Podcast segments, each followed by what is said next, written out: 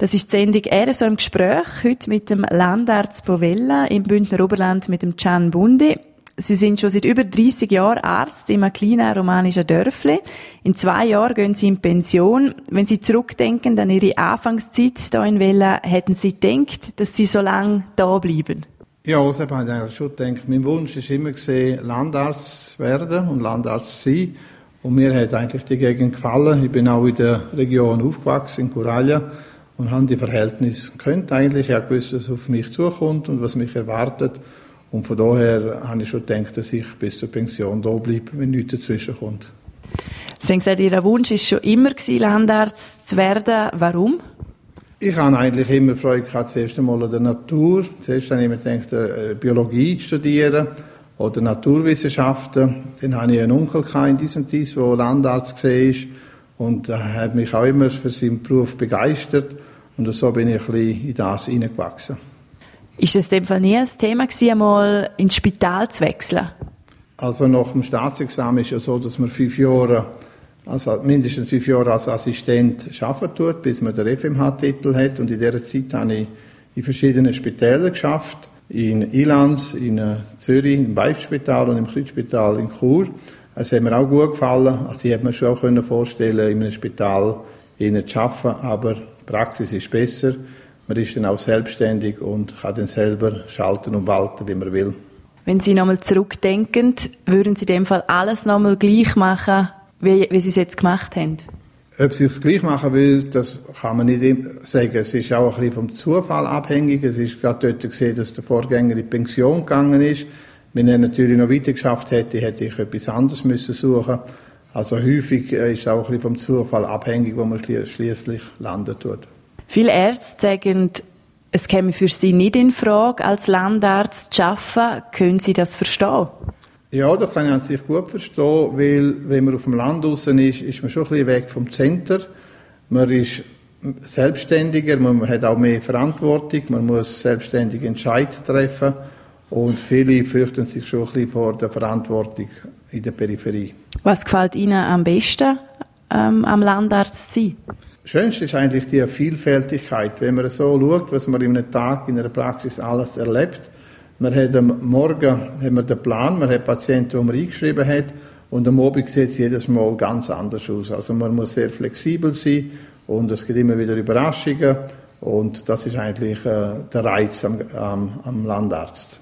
Ja, man hört es immer wieder, wenn man ein Landarzt ist, dann hat man einen 24-Stunden-Job und man muss immer erreichbar sein. Ob das wirklich so ist, über das reden wir im zweiten Teil vom RSO im Gespräch. RSO im Gespräch.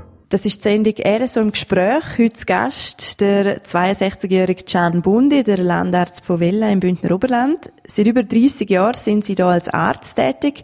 So eine Aussage, die man über Landärzte immer wieder hört, ist, dass die einen 24-Stunden-Job haben und immer erreichbar sein müssen. Können Sie das bestätigen? Das ist schon so gesehen vor 30 Jahren, als ich angefangen habe.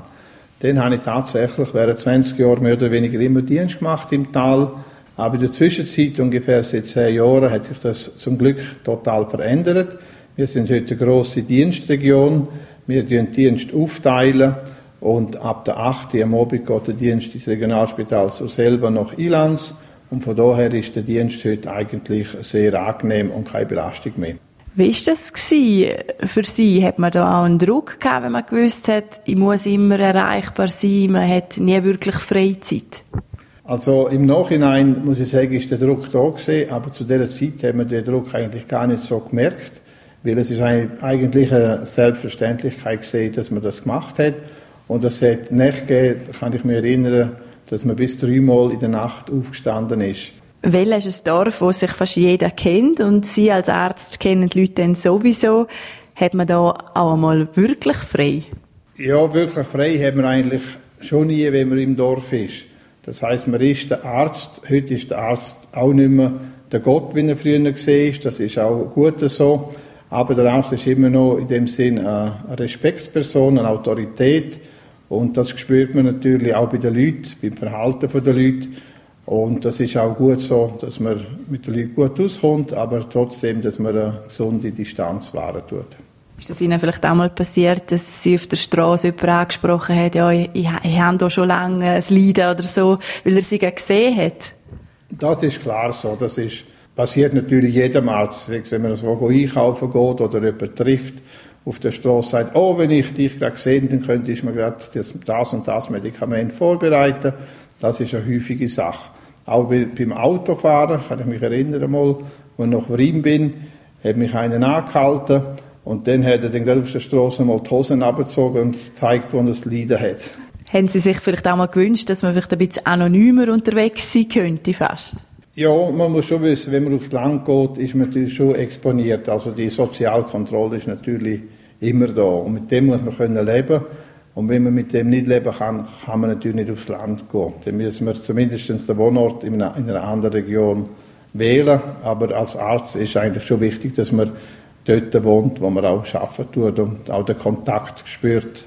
Und wie einfach oder eben nicht, dass es war, einen passenden Nachfolger zu finden, über das reden wir gerade im letzten Teil vom RSO im Gespräch. RSO im Gespräch. Das ist die Sendung RSO im Gespräch, heute mit Can Bundi am Landarzt von Vella. Im 2021 gehen Sie in Pension und übergeben Ihrem Nachfolger. Was ist das für ein Gefühl für Sie nach so langer Zeit? Also ist natürlich ein sehr schönes Gefühl, vor allem, dass ich einen Nachfolger gefunden habe. Es wäre immer traurig, wenn man gehen müsste und die Praxis zumachen müsste, wenn man keinen Nachfolger hat. Denn äh, als Arzt tut man die Patienten über die Jahre betreuen und man möchte auch, wenn man geht, dass sie weiterhin in guten Händen sind. Und darum bin ich sehr froh und glücklich, dass ich einen Nachfolger gefunden habe. Geht man mit einem lachenden und vielleicht auch mit einem weinenden Auge? Ja, das ist sicher so. Also man schafft natürlich 30 oder 33 Jahre sehr intensiv. Man ist eigentlich mit Gedanken immer in dem Beruf inne. Es gibt nie einen Moment, wo man total sich vom Beruf distanzieren kann. Und es gehört eigentlich äh, zur Seele vom Arzt, der Beruf. Und darum ist es ja, nicht, wahrscheinlich ganz einfach Abschied zu nehmen. Andererseits kann man Verantwortung abgeben und das ist auch eine große Entlastung. Und in dem Sinn, glaube ich, ist es so, dass beide Seiten vorhanden sind, das Weinende und das Lachende, wobei das Lachende wahrscheinlich stärker ist. Ist es schwierig, einen Nachfolger zu finden? Es ist heute generell sehr schwierig, einen Nachfolger zu finden in einer Arztpraxis, vor allem auch auf dem Land. Ich habe eigentlich so gehandhabt, dass ich eine Lehrpraxis gesehen bin oder Lehrpraxis habe. Das heißt, bei mir können immer Studenten und Assistenten Praktika machen und ich habe immer wieder Interessenten gehabt. Und das ist ein, ein Vorteil, die sind bei mir gesehen, auch bei meinen Nachfolgern. Und die sehen drin sehen, wie interessant es ist. Sie sehen auch bisschen Freude vom Landarzt. Das ist auch wichtig, dass man das Engagement, Freude und Begeisterung weitergeben kann. Und dann werden sie dann auch ein bisschen von dem Virus infiziert und entscheiden sie sich dann eben auch Landarzt zu werden. Wie denken Sie, reagieren die Leute hier im Dorf auf den Wechsel, wenn Sie nicht mehr sind?